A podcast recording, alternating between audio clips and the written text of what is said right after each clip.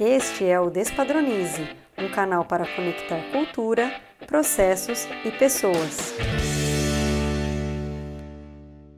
Olá, pessoal. Meu nome é Camila Nascimento e este é mais um episódio do Despadronize. E hoje nós vamos falar de um assunto bastante técnico, bastante é, usual para a indústria de alimentos, que é o plano APPCC. E para isso, eu convidei uma expert em planos APPCC, Thelma Gale. Muito obrigada, Thelma, por você estar aqui conosco.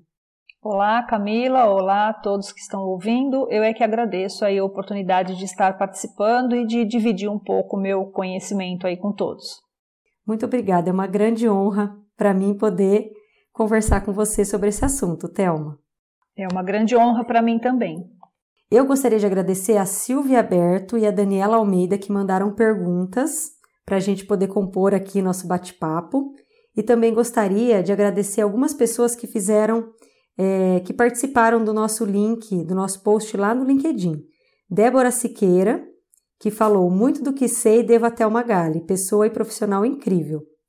A Raquel Alves, que, que disse, até uma rasa, já foi minha consultora, gostaria muito de trabalhar com ela de novo. E a Michele Silva Rezende, que disse: Ela conhece muito e com certeza compartilhando conhecimento ajuda todos. Parabéns. Muito obrigada a todos pelos comentários. Legal, Thelma. Então, antes da gente entrar, né, propriamente assim no, no tema, eu gostaria que você contasse um pouco sobre você, quem é você, sua carreira, como que você chegou até aqui. A princípio, eu fiz biologia né? E, mas eu fiz biologia meio sem saber o que, que eu queria ser, porque na época em que eu fiz biologia, é, o campo da biologia é muito amplo, né? É planta, é bicho, é ser humano, é muita coisa. E eu fui fazendo curso e cada ano que passava na faculdade eu queria ser uma coisa diferente, né? Eu quero ser fisiologista, eu quero ser oceanógrafo, eu quero ser, sei lá, o que eu estava vendo naquele ano. E no último ano eu tive contato com microbiologia, gostei muito da parte de microbiologia, mas eu não queria muito trabalhar com a parte clínica, né, de exames de análises clínicas, mas eu, eu conhecia a microbiologia de alimentos, até o meu TCC foi é, relativo a isso. É, então, logo que saí da faculdade, fui fazer um estágio na biomédica na USP, na área de microbiologia de alimentos com o Dr. Sebastião Timo e Aria, que já é falecido. E nesse estágio eu tive a oportunidade de conhecer o Dr. Enio, tive a oportunidade de conhecer algumas pessoas e uma delas acabou indo para uma indústria de alimentos e me chamou para trabalhar na indústria de alimentos. A princípio eu tinha o, o objetivo até de fazer mestrado, doutorado, seguir uma carreira acadêmica, mas como eu fui para a indústria, eu gostei bastante e acabei ficando na indústria. Eu trabalhei sete anos nesse laticínio. É, depois eu saí então dessa empresa. Nessa empresa, o que, que eu fazia? Eu cuidava da microbiologia de alimentos e cuidava da parte de higienização da fábrica e de é, produção de fermentos, né, da cultura para a produção de iogurtes. Eu fiquei sete anos nessa, nessa empresa. Aí depois eu saí, fui para a SGS do Brasil. Na SGS já era um trabalho bem diferente, né? Não tinha essa coisa de, apesar da SGS ter o laboratório, eu não fui trabalhar no laboratório, eu fui, fui trabalhar na parte de bens de consumo. E nesse departamento a gente fazia auditoria de segunda parte, eh, trabalhava com auditoria de marcas próprias, selo de qualidade, de ABIMA, ABIC, é, a gente dava orientações para clientes como McDonald's, é, mas ainda não se falava em APPCC, né, naquela época. Fiquei cinco anos na SGS. Nesta época, o Marcos, é, que é o meu sócio na Liner, já estava trabalhando como consultor, mas na parte de desenvolvimento de queijos e sorvetes. E aí, então, é, eu decidi sair da SGS e me juntar a ele na consultoria. E aí nós começamos a trabalhar então com essa parte de implementação de sistemas, né, de gestão de qualidade, de boas práticas de fabricação. É, e nessa época também eu tive a oportunidade de fazer parte do, daquele programa Alimento Seguro, que até então se chamava Projeto APPCC, depois que mudou de nome, do Senai, do Sebrae, e foi onde eu aprendi muito de APPCC. Tive excelentes mestres ali, né? Doutora Dilma, doutor Pascoal, é, pessoal que idealizou aquele programa. E fui muito feliz. Trabalhei muitos anos com aquele grupo, aí me, trans, me, me tornei consultora técnica no estado de São Paulo para o APPCC Indústria, multiplicadora, auditora, é, foi aprendi muito, foi muito bom mesmo, foi um diferencial aí no meu entendimento do APPCC. Que legal, que história. E assim, a gente, não só contando um pouco a história, né?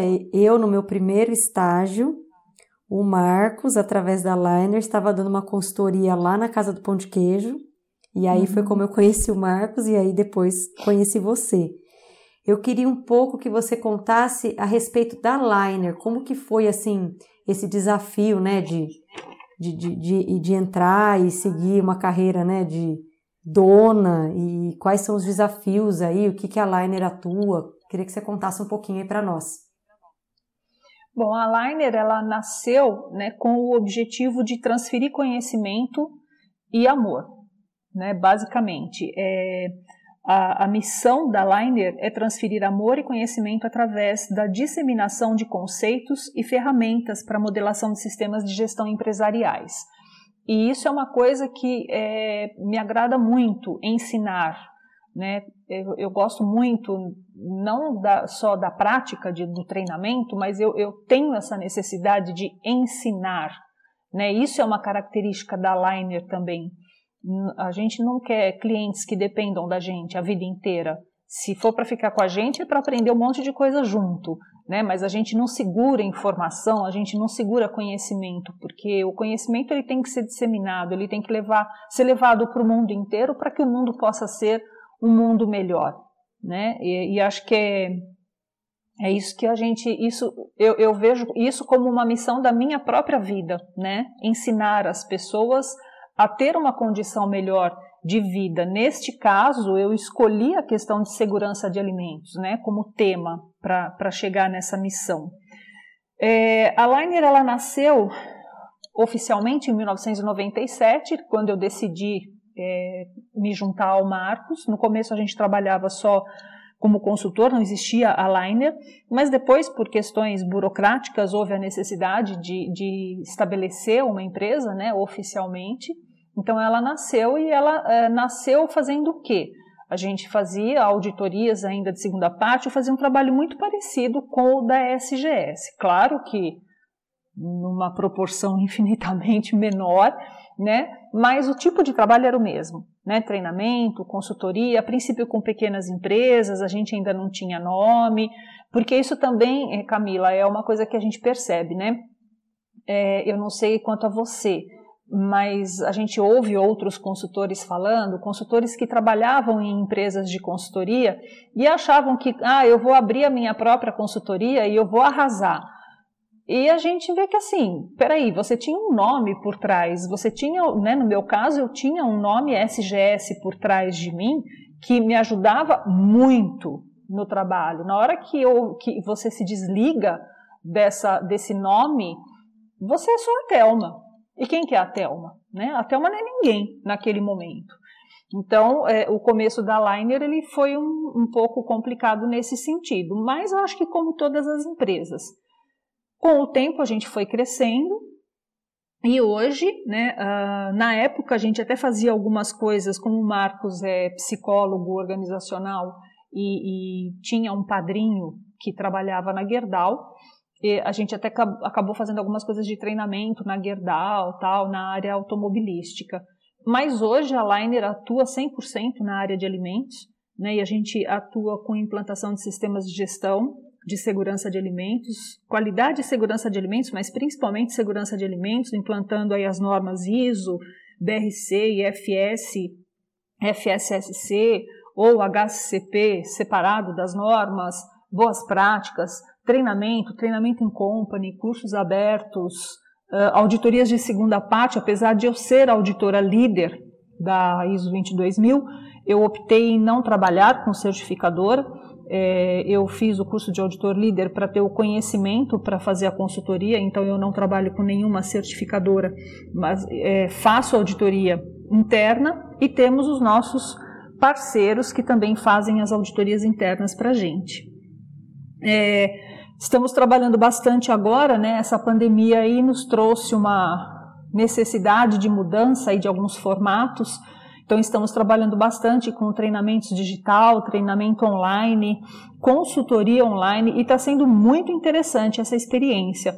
É, no início a gente ficava, não, mas eu tenho que ir lá na empresa. Não, nossa, está sendo muito bom o resultado, muito bom mesmo. E a gente trabalha também com a parte de implementação de cultura de segurança dos alimentos. O, além disso, a Liner ela já há alguns anos ela desenvolve um software junto com a Adrian Sistemas, que é o Qualis 22, que é um software especialista em APPCC. Então é um software que a gente utiliza para montar planos APPCCs e para fazer a gestão do plano APPCC.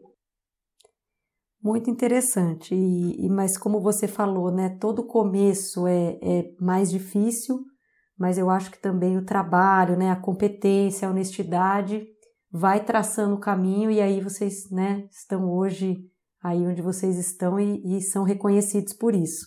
É, é, antes de nós continuarmos, eu só queria falar uma frase que é uma frase já meio que registro aí da Liner, né?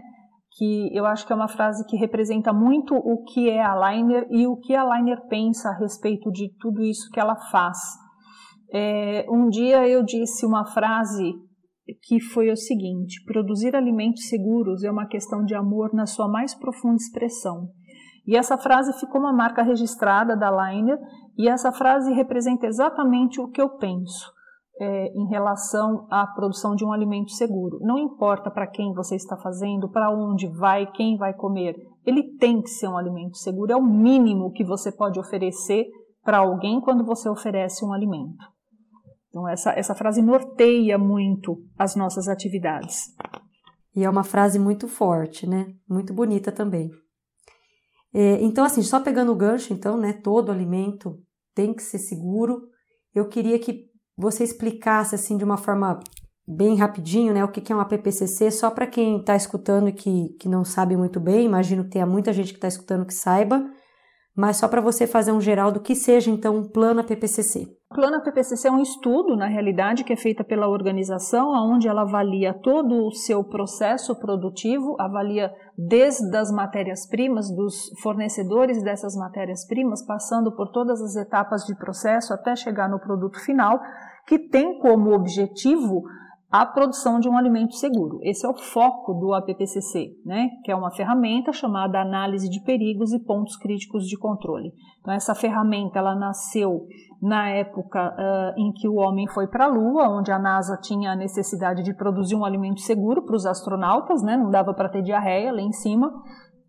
As metodologias uh, na época elas eram de controle de qualidade, onde você depois do produto pronto, você fazia análise do produto. Muitas vezes essas análises são destrutivas e elas não dão 100% de garantia do resultado, do teu processo como um todo. Então havia necessidade de ter uma ferramenta é, preventiva, né, onde eu previno a ocorrência de falhas, onde eu previno a ocorrência de perigos. Então, o foco do APPCC é identificar os perigos nas suas matérias-primas e nas suas etapas de processo e definir como você vai controlar esses perigos para que você, no final, tenha um produto seguro. É, o APPCC ele é adotado pelo Códex Alimentários e por todas as normas de segurança dos alimentos. Todas as IFS, BRC, FSSC, ISO 22000, todas elas adotam o APPCC como ferramenta para se garantir um alimento seguro. Uh, dentro dessas normas, eu posso ter excelentes elementos de gestão, robustos, muito robustos, mas se eu tiver o meu plano APPCC mal feito, ou superficial, ou mais ou menos, eu não vou conseguir, muito provavelmente, garantir a segurança do meu produto.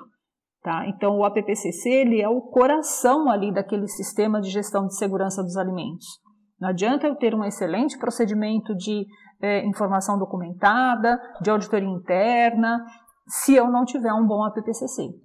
Muito interessante, porque é, até como você falou, né, é o coração ali, né, de uma, de uma indústria de alimentos, mas como muita gente tem medo, né, pela complexidade, às vezes acaba acontecendo, é, negligenciando, né, muitas, é, muitas informações ou até às vezes o jeito de fazer acaba fazendo esse, como você falou, né, acaba não ficando tão adequado e tão abrangente como deveria. É, o APPCC ele é uma ferramenta científica, né, Camila? Ele é técnico-científico. Ele não é a base do eu acho que, eu acho que sim, eu acho que não. Tem que ter um embasamento técnico e científico. E essa é uma das maiores dificuldades do APPCC. O APPCC em si, ele não é difícil. O Marcos diz que eu sou louca, né? Quando eu falo que o APPCC não é difícil. Mas eu não acho ele, enquanto raciocínio, eu não acho ele difícil. Na realidade, o APPCC ele se resume em analisar os perigos e identificar onde e como eu vou controlar esses perigos, olhando desde as minhas matérias-primas até o meu produto final. Então, a ferramenta em si, é claro que para chegar nisso tudo, precisa passar lá pelas 12 etapas, pelos sete princípios do APPCC, tem toda uma metodologia, né, para você seguir aí, uma, um raciocínio lógico para você adotar para chegar nisso. Mas é, quando você pega esse, o jeito do raciocínio lógico, ele não é difícil. O que é difícil é a parte técnica científica, é como andar de bicicleta. Quem não sabe andar de bicicleta, fala, olha alguém andando e fala, nossa, esse cara é louco, será que um dia eu vou conseguir fazer isso? E de repente você começa a aprender a andar de bicicleta, você pega gosto pela coisa, de repente você está andando já sem as rodinhas de trás, você está andando só com uma mão, você não segura mais com nenhuma mão, faz pirueta, que não é o meu caso, né? Mas enfim, mas você vai adquirindo é, é, habilidades para lidar com aquela ferramenta, mas você não pensa assim. É, por que, que a roda gira? Qual é a força que eu estou fazendo aqui? Qual é o músculo que está atuando aqui? Qual é o meu senso de equilíbrio que está atuando neste processo para que eu consiga me equilibrar em cima da bicicleta? Né? Então, a parte técnica científica do andar de bicicleta você não tem se você não olha, né? com raras exceções. A grande maioria das pessoas acredita que não façam isso. Mas o ato de andar de bicicleta, a partir do momento que você aprendeu, ele não é difícil é como o APPCC. A partir do momento que você aprendeu a ferramenta, ela não é difícil. O difícil é o conhecimento técnico-científico daquele produto, daquele processo, daquela matéria-prima. E é isso que leva muito tempo. E é isso que muitas vezes as pessoas não fazem. Então a gente vê planos APPCCs muito frágeis, muito fracos. Infelizmente. E a gente vê cada vez mais em auditoria que o plano APPCC é menos olhado. Tá, entendi. Mas assim, veja, muito interessante isso que você colocou. Até assim, lógico, gente, num podcast a gente não vai conseguir dar uma aula de APPCC. Inclusive, para quem quiser, tem o curso online, né, da Liner, para quem quiser se aprofundar. Então, eu acho que as suas dicas vão ser muito preciosas aí para quem está ouvindo e para quem já tem um plano PPCC ou que vai começar, né, ou que precisa construir um. Então, eu queria fazer algumas abordagens para você dar algumas dicas, para você até falar pontos assim que você viu que são falhas que você costuma ver e que as pessoas precisam ficar atentas. Por exemplo, vamos começar pela equipe. É, o que, que você entende que é uma equipe adequada? É, tem muita aquela coisa assim, puxa, eu sou uma empresa pequena, eu, eu, eu tenho um time muito né, pequenininho, como é que eu faço para ter uma equipe multidisciplinar? Eu queria que você abordasse um pouquinho a questão da equipe. Tá, a equipe, assim, apesar de algumas pessoas falarem, ah, tem que ter um número mínimo, um número máximo de pessoas dentro da equipe, não. Ela precisa ser multidisciplinar. Agora, dentro de uma grande organização, é mais fácil você ter essa multidisciplinaridade porque você tem pessoas ali com conhecimentos diferentes do que numa empresa pequenininha onde o número de funcionários é muito restrito. É, o que é uma equipe multidisciplinar? Ela precisa ter conhecimento de APPCC, conhecimento de microbiologia, de epidemiologia, de histórico, né, de casos, do processo, métodos de conservação, conhecimento dos equipamentos, das matérias-primas, dos fornecedores. Então, o conhecimento que a equipe tem que ter é muito, é, é muito grande, muito diverso. Por isso que eu preciso de pessoas com esses conhecimentos. Normalmente, uma pessoa não tem esse conhecimento completo ou total. Por isso, até que muitas empresas contratam né, é, auxílio externo para ajudar nisso. Uh, mas o que mais pega, Camila, eu acho, numa equipe, e aí eu não relaciono muito isso a grandes empresas ou pequenas empresas, é, a gente vê na prática, o que mais interfere é o não conhecimento das pessoas. A gente tem visto pessoas é, com pouco conhecimento nesses tópicos que eu falei, com pouco ou, ou, muito superficial, com pouco conhecimento na própria ferramenta do APPCC, com pouco conhecimento em microbiologia de alimentos, com pouco conhecimento no processo produtivo, e isso é o que dificulta o trabalho, né? Além da disponibilidade de tempo, a gente tem visto é, muitos planos APPCCs dentro das indústrias são feitos por estagiários, e eu não estou aqui desmerecendo estagiários, eu só acho que é uma responsabilidade muito grande e precisa de um conhecimento muito grande para um estagiário. Então, se esse estagiário é tão bom assim, ele não deveria ser um estagiário, né? Então, é... e isso tem dificultado. Então, na minha opinião, não tem muito a ver com empresa ser grande ou não, porque a gente, mesmo em grandes empresas, a gente vê equipes muito fracas em termos de conhecimento e aí não conseguem desenvolver um bom plano PPCC. Entendi. Então é aconselhável você colocar pessoas de fora no, no, na equipe, por exemplo, um consultor ou algum fornecedor? De uma forma geral, você está falando ou só quando tem a dificuldade? Não, de uma forma geral, porque isso é permitido, isso é bem visto por uma auditoria ou não? Tem que ser as pessoas só ali de dentro da empresa? É, a gente não coloca pessoas de fora dentro da equipe. Você pode ter as pessoas que vão te auxiliar, as, assist as assistências externas, e isso é permitido, isso é possível. A própria norma é, é, estabelece que isso é possível, desde que você estabeleça quais são os critérios e qual o envolvimento dessa pessoa dentro né, desse sistema, mas é, normalmente a gente não coloca uma pessoa externa dentro da equipe. Então, eu não faço parte da equipe de segurança de alimentos de nenhum cliente nosso. Isso é um trabalho da empresa. A equipe é da empresa. Interessante. Por isso, tanto a importância de transferir o conhecimento, né, Thelma? Sim, porque assim, uma hora eu não vou estar mais lá. E mesmo que eu esteja lá, é para outras coisas, né? Então, a, as pessoas precisam fazer. Isso é uma coisa que às vezes a gente percebe que as pessoas não querem, tá, Camila?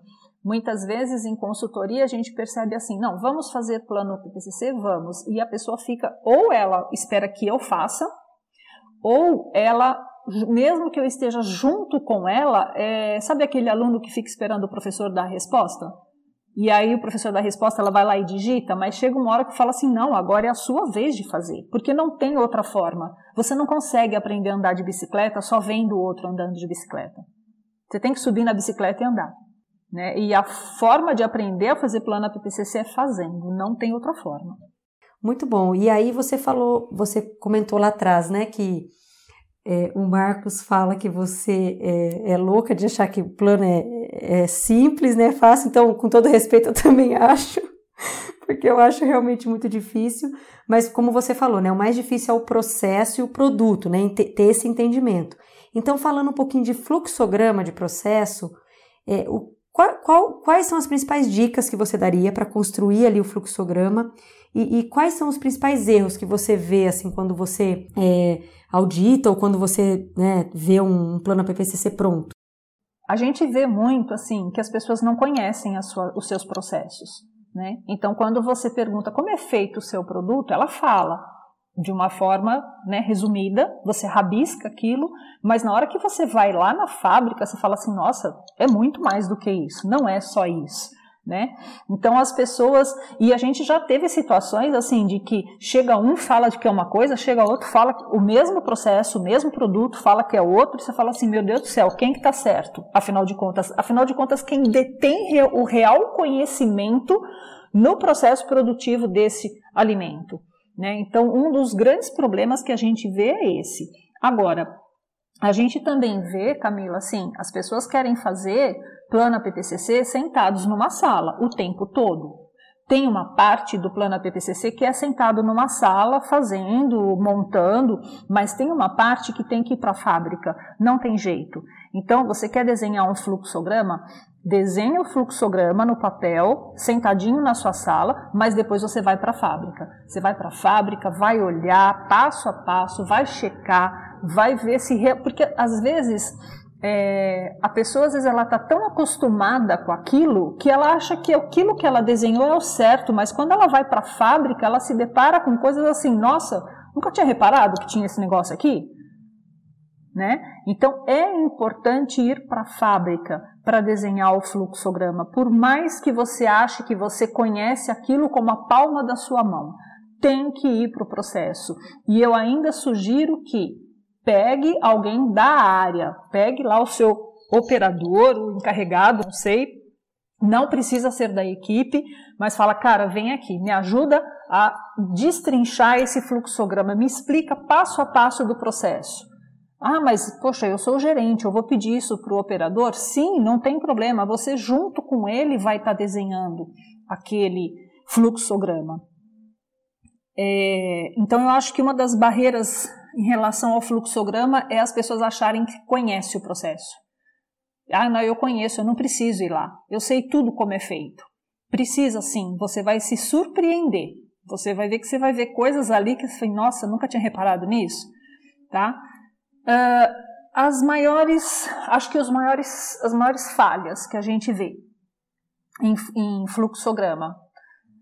Uh, é muito comum a gente ver entradas, por exemplo, ah, entra ácido cítrico e de repente o ácido cítrico entrou direto na etapa de processo onde ele é usado, mas ele não caiu do céu. Houve um recebimento de ácido cítrico, houve um armazenamento de ácido cítrico, houve uma transferência desse ácido cítrico até a etapa onde ele é usado. Né? E muitas vezes a pessoa coloca a entrada direto ali daquela matéria-prima. Na realidade, não é isso que acontece. Então, acho que a outra dica para você fazer um bom fluxograma é desenhe a realidade do teu processo. E na realidade, o, o ácido cítrico não cai do céu direto na etapa onde ele é usado. Você recebe, armazena e transfere para depois ele poder chegar na etapa. Né? Então, é, é, isso é importante. A outra coisa que a gente vê também são as saídas. Né? Então, é muito comum, por exemplo, você não evidenciar numa etapa, por exemplo, de detecção de metais, que está saindo metal ali, numa etapa de filtração, que está saindo alguma coisa daquela filtração, nem que você caracterize como resíduo, né? não precisa dizer exatamente o que está saindo, mas está saindo alguma coisa ali. Tá? É... E a parte da validação, né? Ou da verificação em loco do fluxograma, que as pessoas também não querem ir para a fábrica para checar se realmente aquele fluxograma está ok ou não. Acho que são os principais problemas que a gente vê aí em fluxograma. Excelente, acho que todo mundo que está ouvindo já está correndo lá para o plano para dar uma olhadinha para ver se não esqueceu de nada. Mas é para isso mesmo que nós estamos aqui, né? Acho que falando um pouco de perigos, né, quando a gente olha lá é, perigos físicos, biológicos, químicos, agora a gente tem falado muito dos perigos alergênicos e dos perigos radiológicos. Eu queria que você abordasse um pouco com a sua visão técnica essa questão dos perigos alergênicos e radiológicos e se, em geral, né, os times estão preparados para para identificar, principalmente acho que os radiológicos, né? Me, parece um pouco mais complexo os alergênicos a gente está mais acostumado, né? É, a análise de perigos, tirando os perigos físicos, que é muito palpável, né? É, e que muitas vezes, até na análise de perigos, as pessoas, é, isso já aconteceu na prática com a gente, assim, ah, uma etapa de peneiramento de matéria-prima, por exemplo, o cara coloca pedra, parafuso, coloca um monte de coisa. Eu falo, gente, peraí, tem alguém que trabalha nessa etapa de peneiramento, vai lá e pergunta para ele o que, que você já pegou nessa peneira. Aí quando você chegar lá, ele fala assim: não, nunca, nunca pegamos nada. Né? Então, é, mas o perigo físico ele é tranquilo, ele é bem, bem mais tranquilo porque ele é visível e palpável, compreensível e compreendido pelo operador. Quando a gente fala de perigos microbiológicos, já começa a apertar um pouco, né? Porque você precisa ter um conhecimento de microbiologia de alimentos, pensar aí nos fatores intrínsecos e extrínsecos que interferem na multiplicação dos microorganismos, quais as características daquela matéria-prima, daquele material, daquela etapa do processo. Ah, eu tenho uma etapa de aquecimento, mas essa temperatura é suficiente para é, eliminar o microorganismo que você identificou, né, no tempo em que é submetido. Então, quando eu falo de perigos biológicos, eu já preciso de é, é um pouco mais de conhecimento aí na parte de microbiologia de alimentos. Per, uh, perigos químicos, dependendo do que eu estou falando, tirando a parte de sanitizantes, é, também é bastante complexo, né? Quando a gente fala, na, por exemplo, se eu falar de agrotóxicos, né? Nossa, quais são os, os agrotóxicos que podem ter aqui numa determinada matéria-prima? Também precisa de um conhecimento, ou no mínimo conhecimento para poder buscar informação, porque às vezes a equipe ela é tão fraca em termos de conhecimento que ela não sabe nem fazer a pesquisa, né? Alergênicos não está tão complicado, agora radiológico está complicado.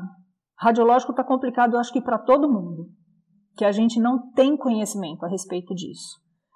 Né? Então, acho que a gente ainda vai passar aí por um período ainda é, colocando análise de perigos radiológicos ainda meio superficial, porque a gente não tem esse conhecimento. Não, não são só as pessoas das empresas, eu acho que até consultores têm dificuldade com isso. E você teria alguma dica, assim, olha, para radiológico, busca nesse lugar, ou é, por, por onde eu parto, né? Tipo, qual é o meu primeiro passo aí para entender os radiológicos? É, eu acho que a gente tem que pesquisar e principalmente conversar com pessoas que têm o conhecimento, porque às vezes o assunto é tão complexo que fala, tá, eu pesquisei, mas não sei se eu sei, se essa pesquisa me trouxe o conhecimento necessário, porque é um, um assunto muito à parte para a gente, né? É, a maioria uh, dos profissionais que trabalham na área, engenheiro de alimentos, biólogos, biomédicos, enfim, nutricionista, de alguma forma já teve contato com microbiologia, já teve contato com a parte química. Agora, radiológico, ele é muito, muito novo. Nós tivemos no reencontro a Ana Paula, né, no reencontro da Liner desse ano, a Ana Paula, que é, fez uma palestra a respeito dos perigos radiológicos ela, é, assim, ela até deixou um material bacana com a gente para pesquisa, mas eu acho que ainda é ir atrás de pessoas que têm mais conhecimento. Legal, Thelma. É, falando um pouco de né, essas questões é, radiológico, alergênico, químico, onde buscar, eu acho que também, pegando esse gancho, vem, vem bastante dúvida também em relação ao material de contato. Qual, qual que é esse conceito? Como que eu trago isso para o APPCC? Tá, quando a gente fala em material de contato ou superfície de contato, tirando embalagens, né, que embalagens a gente tende a deixar lá com matérias-primas em embalagens, é, mas quando a gente fala em superfície de contato, eu estou falando em tudo aquilo que entra em contato com o meu produto ou no processo ou uh, ou com os materiais que vão entrar em contato com o meu produto no processo ou com o produto. É, eu estou falando de equipamentos, eu estou falando de utensílios, utensílios de medição, tudo aquilo que pode ter contato. Então, é, super, é um tanque. Esse tanque é do que? Ele é de aço inox? É um aço inox 304? Qual é a legislação que permite que eu tenha um aço inox 304 em contato com o meu produto, pensando na característica do meu produto e na característica do meu processo? Ah, é uma esteira. Ah, do que, que é essa esteira? Ah, essa esteira é de PVC. Não, essa esteira é de inox. E as laterais da esteira também, inox ou é PVC? Porque às vezes fala, não, a, o, o, produto passa pela esteira, mas ele entra em contato com a lateral. Né? Às vezes ele passa por um. É, por uma série de cerdas para meio como varrer aquele alguma sujidade, alguma coisa. Essas cerdas são do quê? Então, só numa esteira eu posso estar pensando na base da esteira, na lateral da esteira e nessas cerdas. Ah, eu recebo uma água, essa água passa por uma tubulação, essa água passa por uma mangueira. Ou eu recebo um leite, esse leite, para eu descarregar esse leite do caminhão-tanque, eu vou acoplar uma mangueira ali para fazer esse transporte. E aí, essa mangueira é do quê? Né? Então não é só a superfície do caminhão interna, mas é também essa mangueira. Ah, eu passo por válvulas. Que superfícies tem nessa válvula? Tem uma borracha de vedação? O que, que tem ali, né? Então, para eu, quando eu penso em superfície de contato, eu tenho que olhar tudo que pode entrar em contato, que entra ou pode entrar em contato com materiais que vão entrar no meu processo, com a própria máquina e com os utensílios. Ah, eu uso uma pá para mexer. Essa pá é do quê? Ah, eu uso um balde para colocar uma matéria-prima. Esse balde é do quê? Ah, ah, esse balde ele é ou eu uso um utensílio que parte é inox e parte é PVC. Então tá, eu tenho duas superfícies ali. E olhando sempre para as legislações associadas a essa superfície, se eu posso ter superfícies com essas características no meu produto e no meu processo, e fazer a análise de perigos dessas superfícies de contato. E aí, quando eu for para o meu plano PPCC, que eu vou fazer a análise de perigos das etapas de processo, então se nessa etapa de processo eu tenho aquele tanque de aço inox 304 que tem uma borracha de vedação de PVC, eu tenho que levar em consideração os perigos que eu identifiquei naquele tanque de aço inox 304 e os perigos que eu identifiquei naquela borracha de PVC. E isso vai ter que ser considerado na etapa. Quando a gente usa o Qualis 22, que é o software que a, que a Liner tem, isso, na hora que você cadastra o equipamento e cadastra a superfície de contato desse equipamento e os perigos dessa superfície de contato, e que você usa o equipamento no seu fluxograma ou que você arrasta este equipamento para montar o seu fluxograma, essas informações vão automaticamente.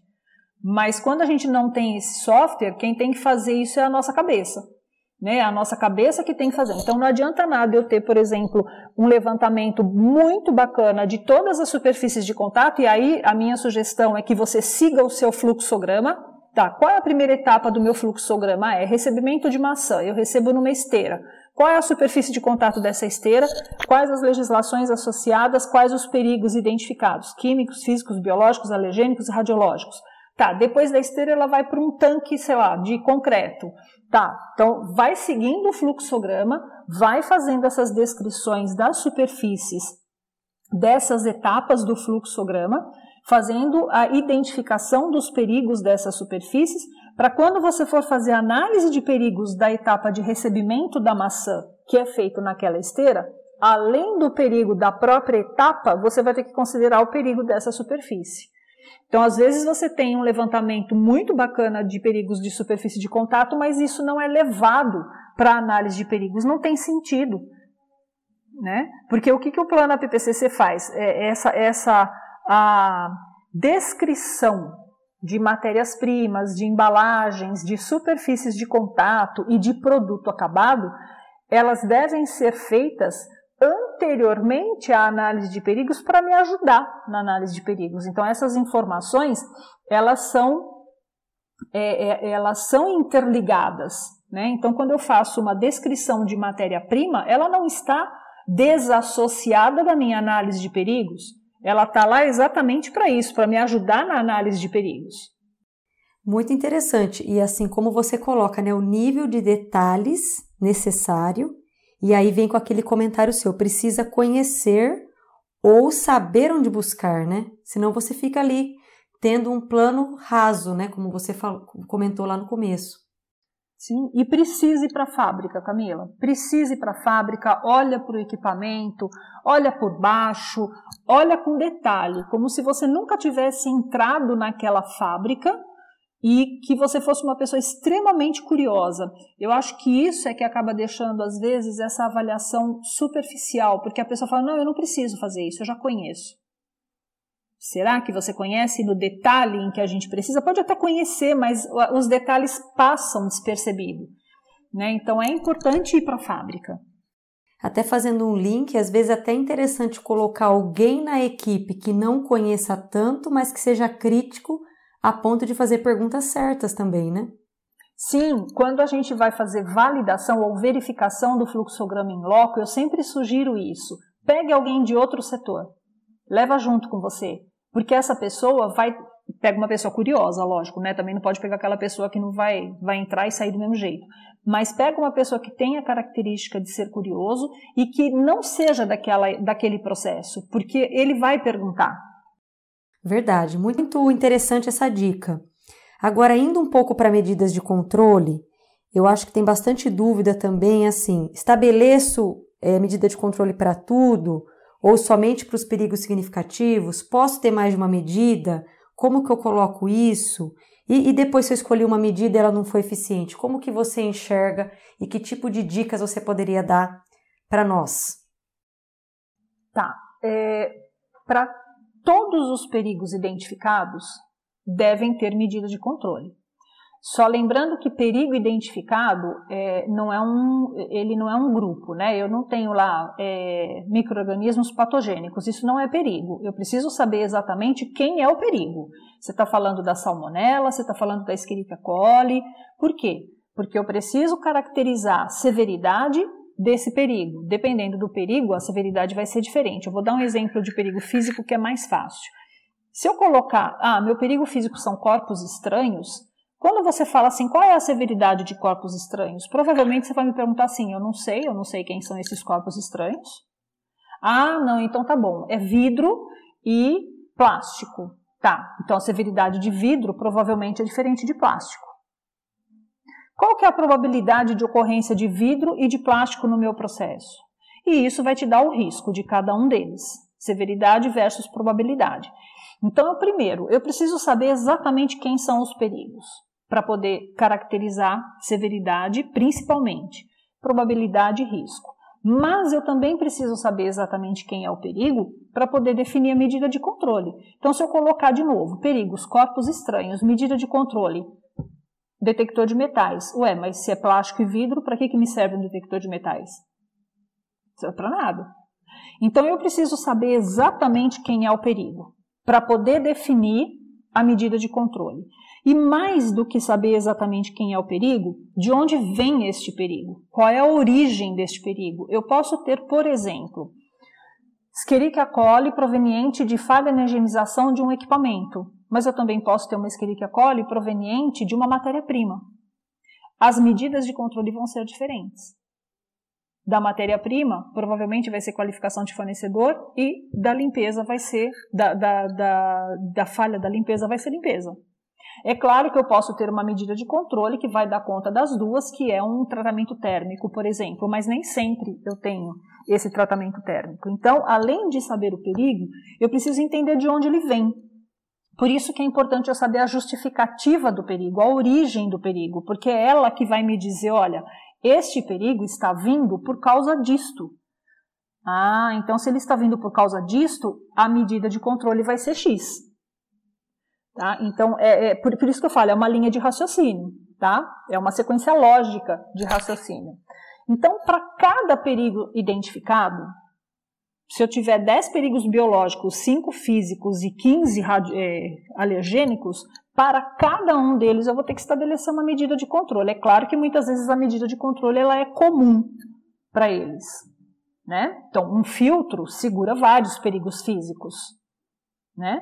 Então, eu vou ter para cada perigo identificado pelo menos uma medida de controle que seja capaz de garantir o nível aceitável desse perigo no produto final. Muitas vezes, apenas uma medida de controle não é suficiente. Eu preciso de um conjunto de medidas de controle. E às vezes a gente também chama de medidas sinérgicas. Então, muitas vezes eu tenho uma medida de controle que é a principal, e as demais eu, eu chamo de medidas sinérgicas, que são aquelas que potencializam o funcionamento da minha medida de controle. Aí você fez uma pergunta que é: estabeleço medidas de controle para todos os perigos significativos? Aqui eu queria abrir um parênteses, que é o seguinte: a análise de perigos, toda vez que eu faço análise de perigos, eu faço análise de perigos significativos. O que é um perigo significativo? É aquele que pode ocorrer em relação ao meu produto, em relação ao meu processo. Se eu digo que um perigo não é significativo, ele nem deveria ter sido identificado na minha análise de perigo. Então, se ele foi levantado e foi considerado, é porque ele é significativo. E aí eu tenho que ter medida de controle. O que a gente não pode confundir é a significância do risco dele. Uma coisa é um perigo significativo, ser significativo, outra coisa é o risco ser significativo ou não. Agora, risco é severidade versus probabilidade. Não é o, o perigo já está identificado. Agora, se o risco dele é alto, médio, baixo ou sem significância, baseado na severidade versus probabilidade é outra coisa. Mas o perigo já foi identificado como significativo, então eu tenho sim que estabelecer uma medida de controle para ele. Não, legal, acho que esse é um reforço muito importante, porque isso acaba confundindo e aí você acaba não fazendo, né, não levantando uma medida de controle e aquele perigo fica descoberto, né? Sim, fica descoberto. E aí, de repente, era um perigo que é, a, o risco era baixo porque você tinha medidas de controle e tal, mas você não mapeou isso, né? É, e aí você perguntou assim, tá, e, e, quando a minha medida de controle não funciona? Uh, quando a gente estabelece medidas de controle que são classificadas como PCCs e PPROs, elas têm que ser validadas, né? Então, o que é a validação de uma medida de controle? É a comprovação de que ela será capaz isso antes até de implementar, que ela será capaz de controlar aquele perigo no nível aceitável. Então, na hora que você faz essa validação da medida ou da combinação das medidas de controle para aquele perigo em questão, você vai, já vai saber isso vai funcionar ou não vai funcionar. Se não, se você identificar que não vai funcionar, você vai ter que mudar alguma coisa. Né? Ou você muda a medida de controle, ou às vezes você muda o, paran, o rigor daquilo que você está controlando. Ah, minha medida de controle era aquecer a 60 graus, não, não vai dar, vou ter que aquecer a 65. Então, muitas vezes a tua medida de controle até continua sendo a mesma, mas o teu limite crítico ou o teu critério de ação pode ser diferente, né? Uma outra, um outro dado também que vai te mostrar se a medida de controle está funcionando ou não são as verificações.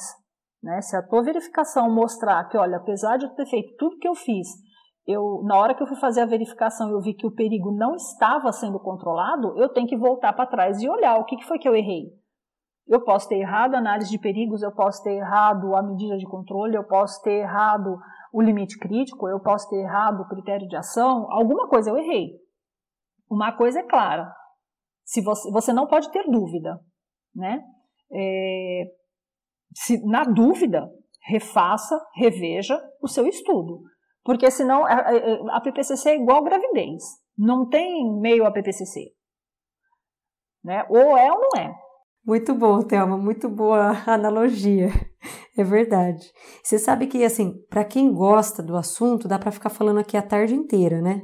Mas, assim, indo para a reta final aqui da nossa conversa, baseado em tudo que você falou, né? Inúmeros detalhes, conhecimento, ir atrás, já é um desafio.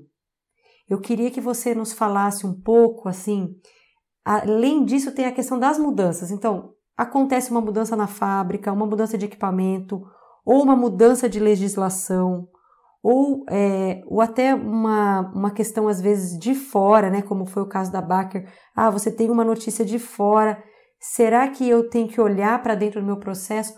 Como que você daria dicas assim práticas para garantir que o meu APPCC sempre esteja vivo? Tá, o APPCC ele não é algo estático dentro da sua empresa, né? O APPCC não é um estudo ou um documento que você faz e fala, ah, graças a Deus está pronto, guarda aí, quando alguém me perguntar eu mostro. Não. O APPCC ele segue exatamente o que acontece na fábrica, né? Eu até brinco, provavelmente muitas pessoas que vão ouvir isso aqui já nem conhecem, mas quando eu era mais jovem, tinha uma música que falava: aonde a vaca vai, o boi vai atrás. O APPCC é exatamente o boi, tá? Aonde a fábrica vai, o APPCC tem que ir atrás, mas ele não vai sozinho. O boi, o boi vai, né? O boi tem perna, ele vai. O APPCC não. O APPCC tem que ser levado, ele tem que ir através de alguém ou através das pessoas.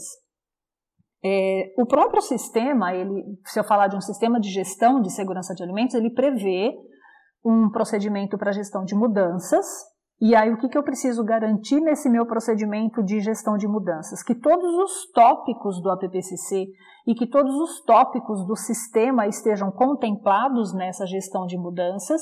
Então, seria mais ou menos assim: ah, eu vou mudar um equipamento, tá? Quando eu mudo um equipamento, quais os requisitos do sistema e do APPCC que vão sofrer impacto com a mudança de um equipamento? Ah, superfície de contato provavelmente é um, análise de perigos provavelmente é outro, tá? Então você tem que levar é, manutenção provavelmente é outro, porque é um equipamento diferente que o pessoal da manutenção não está listado lá na manutenção preventiva. Se ele tiver um equipamento de medição, calibração. Então assim, é eu mapear para todas as uh, áreas, né, ou possíveis mudanças de equipamento, de condição estrutural, de conhecimento das pessoas, de novas fórmulas, mudança de, de formulação, mudança de matérias-primas, mudança de embalagem, uh, mudança de legislação, o que que, o que que cada um desses tópicos interfere dentro do meu sistema e dentro do meu APPCC. E aí, então, cada pessoa envolvida vai ter que fazer uma análise crítica. Olha, você quer mudar esse equipamento? Você pode mudar desde que seja feito isso, isso, isso. Tá. O outro é, que a gente precisa é de atualização de legislações e normas. Então, eu tenho que ter uma sistemática de atualização de legislações e normas, aonde toda vez que eu tiver uma alteração, seja para inclusão ou para retirada, de alguma legislação, normas, até requisitos de cliente, eu tenho que ter uma sistemática de gerenciamento disso e isso tem que alimentar o meu APPCC e o meu sistema. Agora, Camila, vem a parte mais difícil. Uh, eu posso ter isso e isso não ser suficiente para alimentar o meu sistema ou o meu APPCC. O que, que vai garantir que isso tudo alimente? O sistema e o APPCC? São as pessoas. A gente ainda não tem um software que faça o seguinte: o software fica sabendo que mudou uma legislação e o software não deixa você seguir adiante na vida da fábrica enquanto você não mudar aquela legislação e não aplicar aquela legislação. Isso não existe. Você pode fazer a atualização da sua lista de legislação, mas você está aplicando? Não adianta nada. Né? Então, é, o mais difícil, eu acho que agora a gente chegou na parte mais difícil. Eu sempre falo assim para as pessoas: a partir do momento em que vocês têm um APPCC ou um sistema de gestão, tudo que acontecer na fábrica, vocês têm que olhar para o sistema ou para o APPCC. Vocês têm que entender que o simples fato, ainda mais agora no Covid, está fácil entender isso, né? O simples fato de você respirar, você afeta a vida de alguém. E o sistema é igual. Então, toda vez que tiver, puxa, olha, teve a história lá da cerveja. Opa, peraí, eu também tenho um sistema parecido com o da cerveja, onde eu também uso um tanque de refrigeração. Será que o meu não pode ter o mesmo problema? Puxa, me mudou a legislação. Peraí, o quanto que essa legislação interfere no meu sistema? O quanto que essa legislação interfere no meu APPCC? Então, esse pensamento é igual filho. Quando a gente não tem filho, a gente toma uma série de decisões na vida, de onde vai trabalhar, para onde vai viajar, como vai viajar, né, onde vai comer fora, um monte de onde vai morar. A gente toma uma série de decisões que quando a gente tem um filho, você passa assim, peraí, agora eu não posso mais pensar só em mim e no meu marido, eu tenho uma outra pessoa envolvida. Qual é o impacto de eu morar nesse lugar com uma criança? Qual é o impacto de eu fazer uma viagem, de botar mochila nas costas e viajar o ano inteiro com um bebê recém-nascido? Porque quando sou só eu, tudo bem. Né? Então, o APPCC é como viver em sociedade, cara. Você não pode pensar, você tem que pensar em tudo isso. Isso é um exercício que as pessoas têm que fazer. Né? Então eu falo, é um exercício? Vocês vão saber logo de cara? Não. Mas é importante fazer esse exercício. Então sempre se perguntar, opa, mudou alguma coisa, isso interfere no meu sistema? Ah, não sei. Então, vai lá e olha para ele. Tá? Então, isso é, é fundamental. E aí, a gente está falando de cultura. Né? A gente está falando de uh, comportamento, a gente está falando de, de competências, a gente está falando de cultura, de olhar para o seu sistema como algo vivo, dentro da organização e que ele é tão vivo quanto o seu processo. Ele não é algo paradinho ali. É, é, é um, é um assunto muito é, difícil, mas muito importante, porque, como você falou, muitas pessoas querem criar um plano PPCC, deixar ele na gaveta, quando o auditor vir, eu mostro e está tudo bem. Só que muito provavelmente, quando esse auditor vir, já vai ter tido alguma mudança, né? alguma, alguma questão que aquele HCCP não vai mais atender por algum motivo.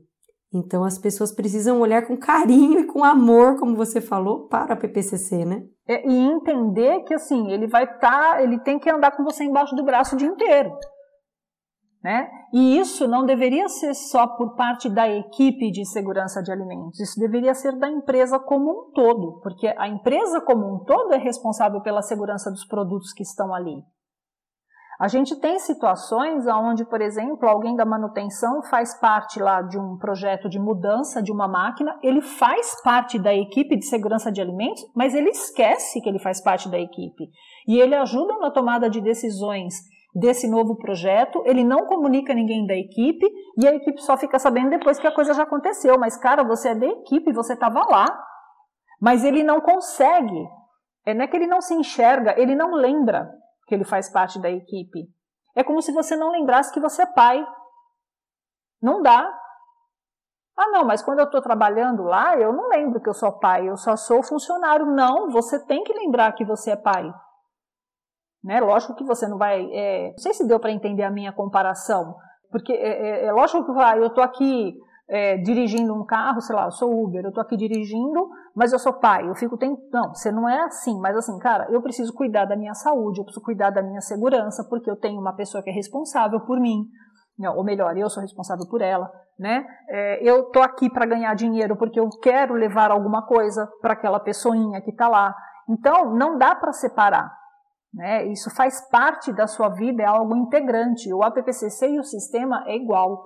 E aí, quando a gente fala em mudanças de legislações, em casos que acontecem até fora da própria organização, em mudanças dentro da própria organização, a gente está falando de um dos pilares né, da norma, que é a comunicação interativa, comunicação interna e externa. Então, eu tenho que ter aí um bom, uma boa sistemática de comunicação, onde eu vou ter como é que é a entrada, como é que chegam essas comunicações, por onde essas comunicações passam, por onde essas comunicações passam, Quais as saídas que eu tenho que ter? Mas, de novo, eu tenho que ter a disciplina das pessoas, porque senão não adianta eu ter essa sistemática. Não sei se está dando para compreender.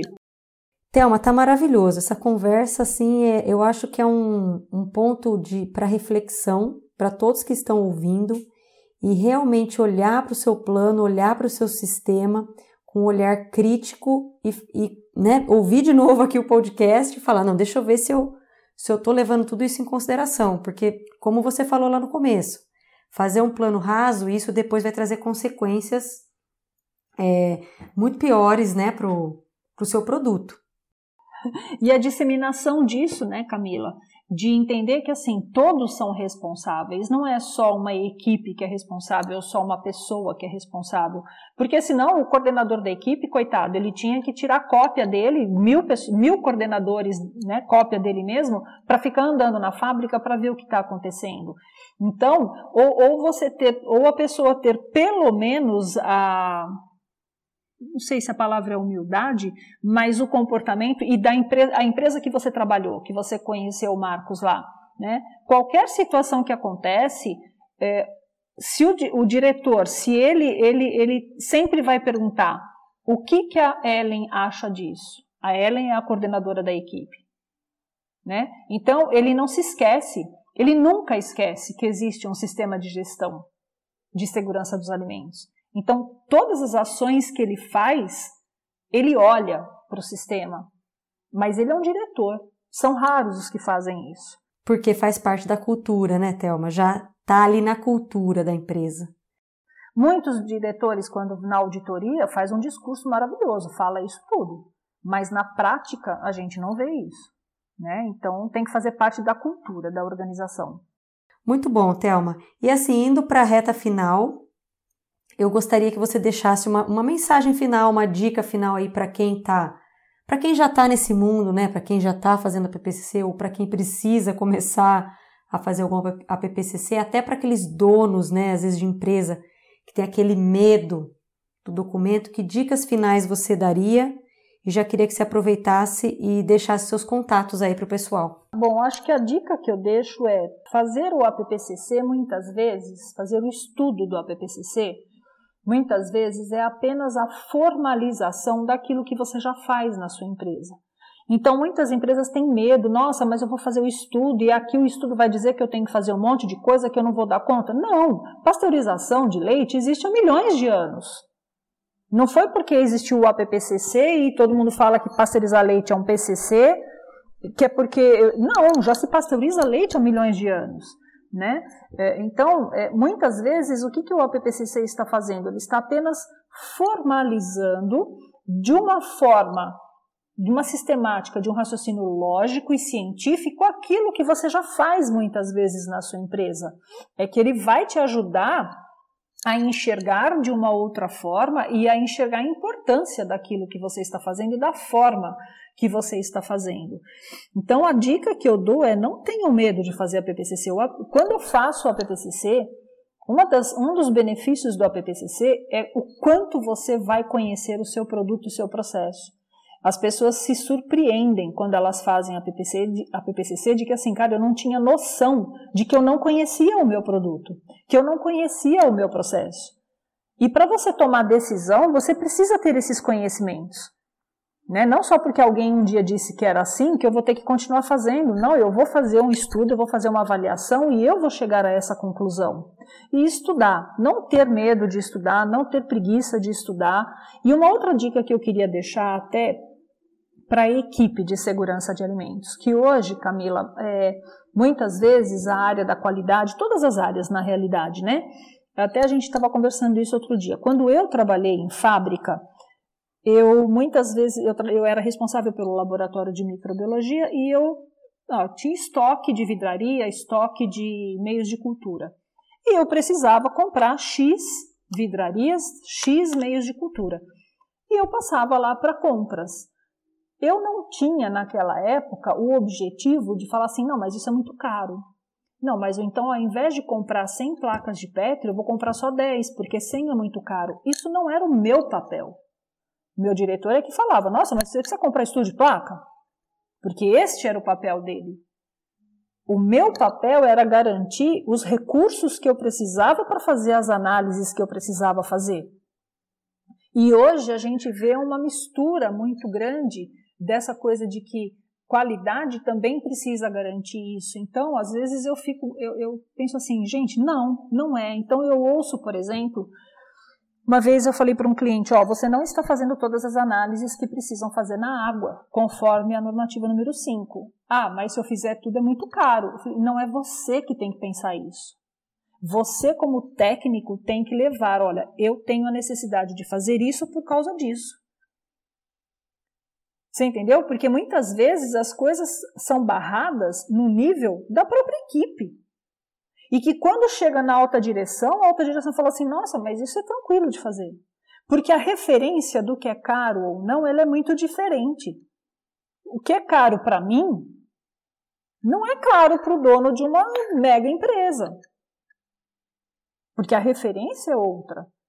Né? E, e, a gente tem visto muito o pessoal da qualidade fazendo este papel de que ah, eu, porque eles têm o centro de custo agora, né?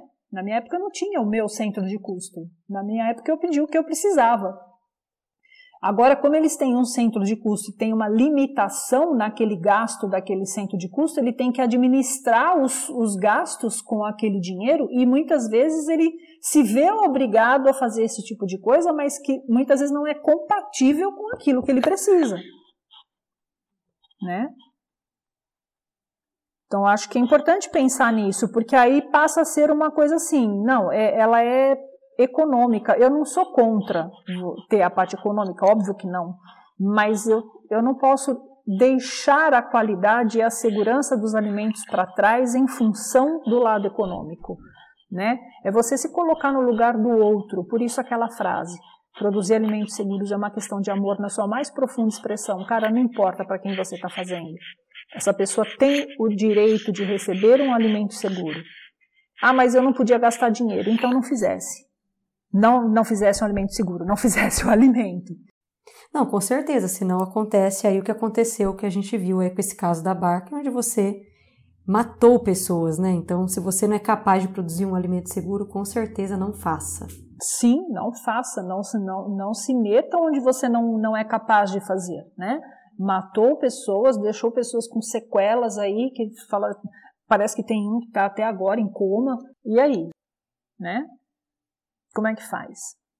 Exatamente. Olha, a conversa maravilhosa, eu tenho certeza que todo mundo que ouviu até aqui, com certeza pensou em alguma coisa, vai voltar lá na PPCC, vai repensar uma série de coisas. Então, assim, muito obrigada, Thelma, por tudo que você colocou aqui, por ter dividido com a gente, né, o seu conhecimento. E eu gostaria que você deixasse algum, algum contato para alguém que queira é, conversar com você, ou enfim, o seu trabalho, queira te contratar. Bom, eu vou deixar o contato da Liner, né? Então é www.linerconsultoria.com.br, que com essa história de pandemia a gente está aí é, em home office, né? Então o meu telefone é 11 99326 2702. Tá bom, Thelma, muito obrigada mais uma vez, muito obrigada pela sua participação e tenho certeza que fez muita diferença para todo mundo que ouviu. Eu é que agradeço a oportunidade. É, é um, um, assunto que realmente, se você deixar, eu fico o dia inteiro falando, né? Então tem que realmente dar umas cortadas aí, porque é uma coisa que eu gosto muito, né? E como eu falei no começo, eu gosto muito de ensinar, eu gosto muito de passar o conhecimento. Então eu me empolgo quando eu falo. Muito obrigada pela oportunidade. Nós que agradecemos. Pessoal, ficamos por aqui. Nos encontramos no próximo episódio e muito obrigada por ter nos ouvido. Até mais. Até mais. Chegamos ao fim de mais um episódio. Lembramos que o Despadronize é o canal de conteúdo da ESA, que você pode nos acompanhar também pelas redes sociais. Até mais!